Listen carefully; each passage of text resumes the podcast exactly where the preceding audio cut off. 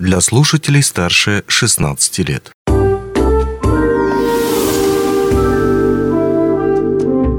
Гости дневного эфира.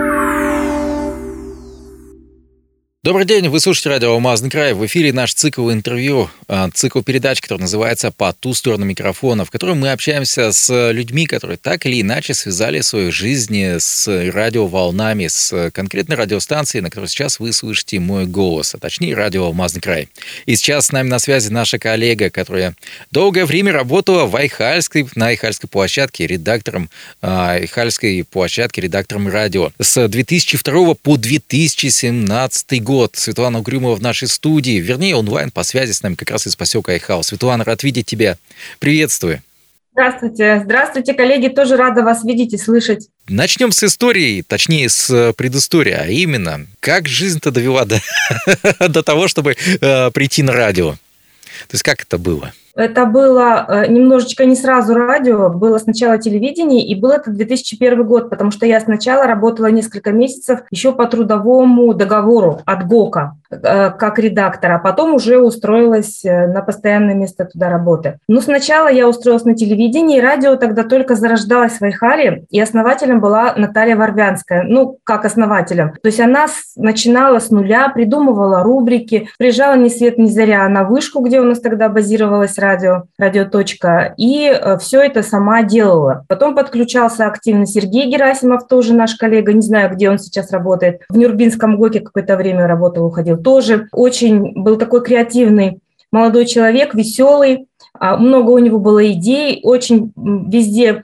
вклинивался с интересными творческими какими-то проектами. Вот они были. Потом подключилась Инга Денисова. Я тоже просилась на радио, мне почему-то казалось, что радио мне ближе. Не очень люблю камеру. Вот. И э, мне никак начальник наш не, не пускал на радио, сказал, нет, ты будешь работать на телевидении. А вообще Инга Денисова меня на телевидение привела. Мы с ней были знакомы, и я немножечко участвовала, ну, скажем так, э, в редактировании ее передач, советы какие-то там ей давала по этому поводу. Мы с ней обсуждали ее передачи, когда она уже там работала. А потом она меня попросила ее заменить на лето, так как ей надо было срочно уехать. И я, значит, ну, пришла, пос... не очень, очень мне не хотелось, просто из-за товарищеских, из товарищеских чувств пошла. Но когда я пришла на телестудию, меня прельстило то, что там очень был дружный, такой творческий коллектив, то есть была очень позитивная обстановка, шутки, смех, э, очень доброжелательная обстановка и, конечно же, творчество.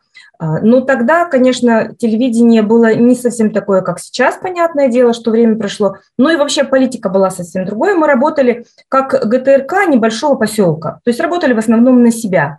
И в этом и была прелесть. У нас была очень большая аудитория, нас смотрели все, ждали наши передачи. Но мы, конечно, были не столь актуальны для района, а больше э, как бы интересны для нашего поселка. Ну а потом, когда Инга Денисова уехала, потом я уже попала вот на радио, наконец-то меня туда пустили. Вот. Но тоже э, творческая очень была работа, мне очень нравилось. А, и мне очень было приятно приехать к вам в Мирный, пообщаться с коллегами. А, чудесный коллектив у вас, очень тоже все доброжелательно отнеслись ко мне с пониманием. Я даже там в эфире у вас немножко участвовала. Воспоминания, конечно, очень приятные. Светлана, а, еще разочек вернемся к прошлому. Вот э, получается, до того, как прийти даже на телевидение, а, кем ты работал? То есть ты сказал, что ты раньше была редактором ГОКа. То есть можешь уточнить этот момент? Даже до редактора ГОКа я вообще, у меня музыкальное и филологическое образование. Я работала и в школе, и в детском саду, э, и музработником, учителем музыки, и работала во дворце, тоже вела вокальный ансамбль.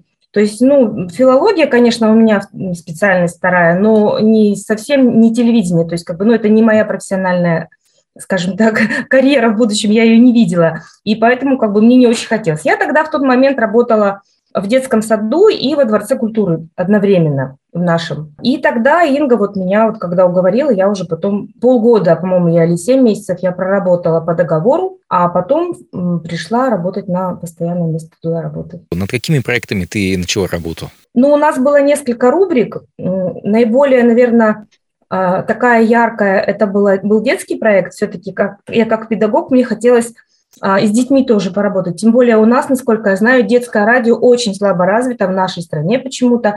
А, мало его, мало таких проектов и рубрик.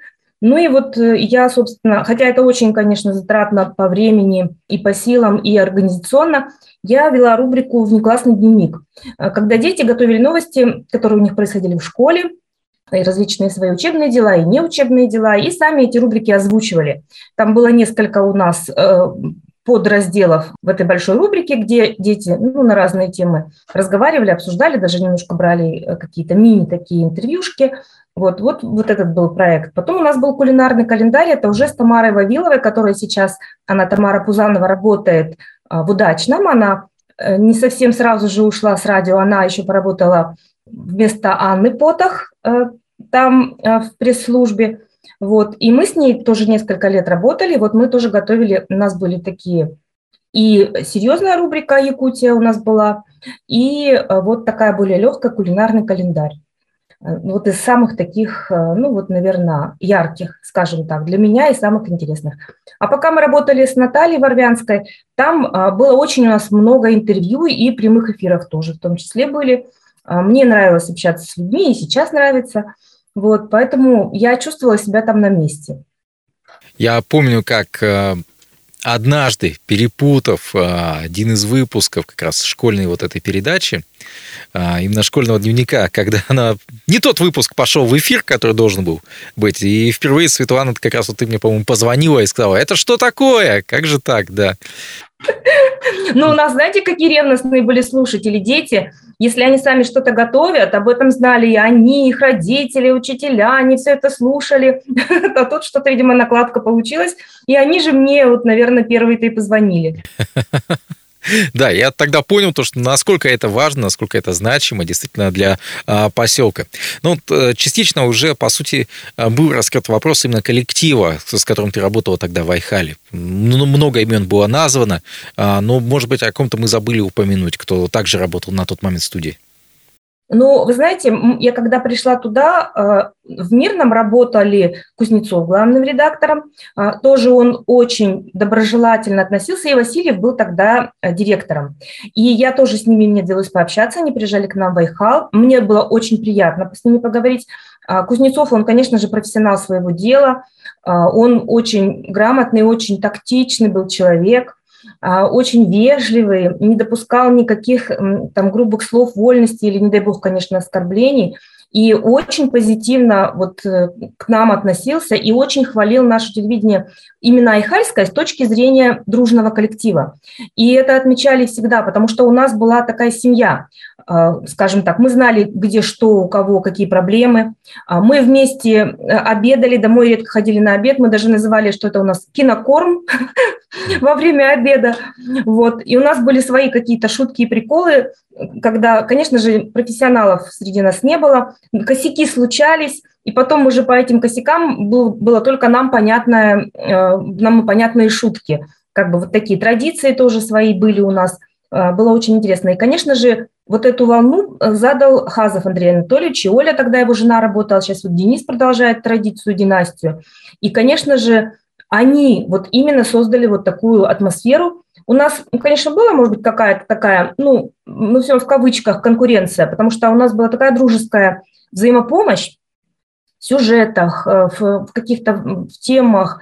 Э, у нас настолько была близкая связь с людьми в поселке, потому что вот если случался пожар, я помню, сгорела администрация, нам ночью позвонили, и Женя тогда у нас работал оператором, Женька взял камеру, э, быстро, Русенко, Женя Русенко, он сейчас тоже, кстати, работает оператором уехал отсюда из нашего поселка, мама у него здесь долго еще работала, и сейчас они, по-моему, еще в поселке тоже уезжали, вернулись.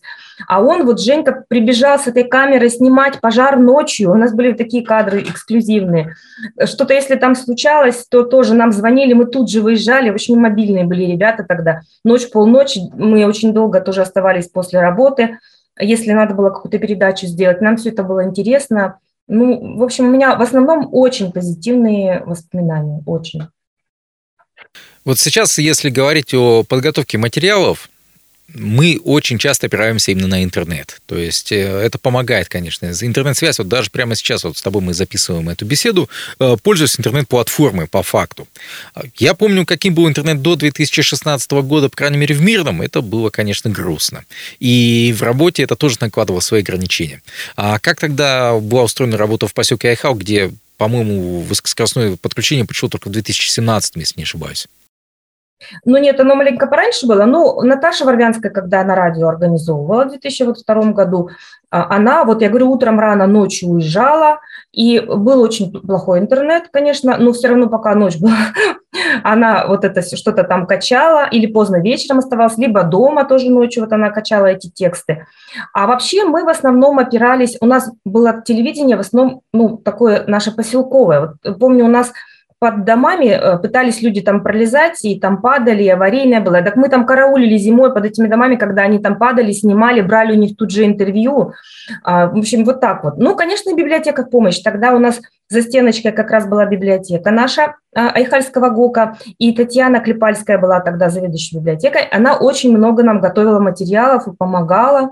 И мы обращались, обращались к Татьяне Робертовне в детскую библиотеку. Инга э, Денисова, по крайней мере, очень с ней была дружна. И Татьяна Робертовна тоже нам предоставляла материалы э, для того, чтобы ну, вот мы как-то их озвучивали. Ну, как-то выкручивались. Ну, конечно, не так опирались на интернет, как сейчас. Я помню рассказы из старинной байки из 90-х годов о том, как работала телестудия Мирлинская, о том, как они возили кассеты с помощью курьеров даже, поскольку, поскольку не было тогда связи.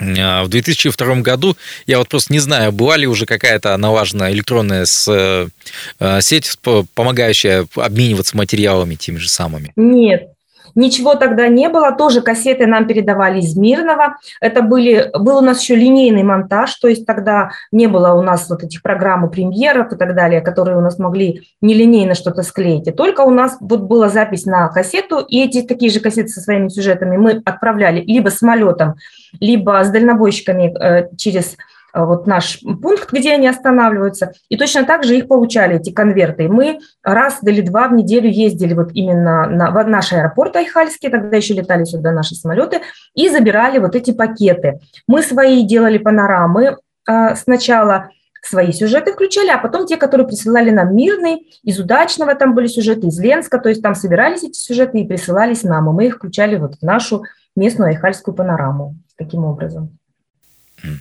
Светлана, если не секрет, а кем ты сейчас трудишься? Я работаю по специальности, я учитель русского языка и литературы. Ух ты. А удается ли послушать сейчас радио?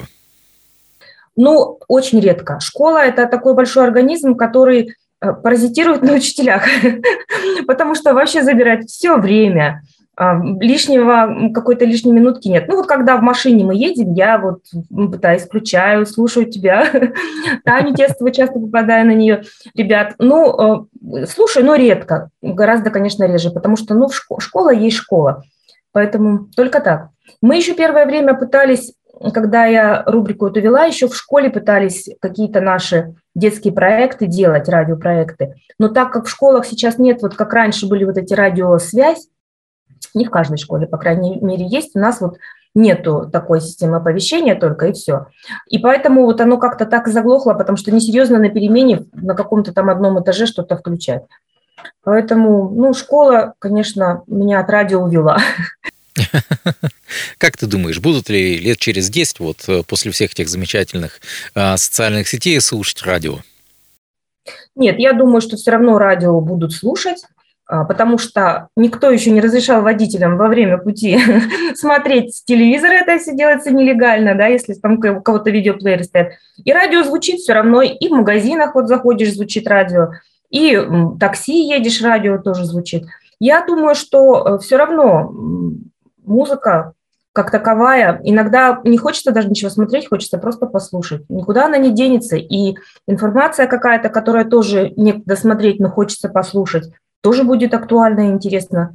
Я думаю, что, может быть, оно как-то трансформируется немножечко а, с точки зрения передачи информации. Может быть, у нас какие-то будут, мы приклеили на ухо какую-нибудь там родинку, и у нас радиоплеер уже в голове.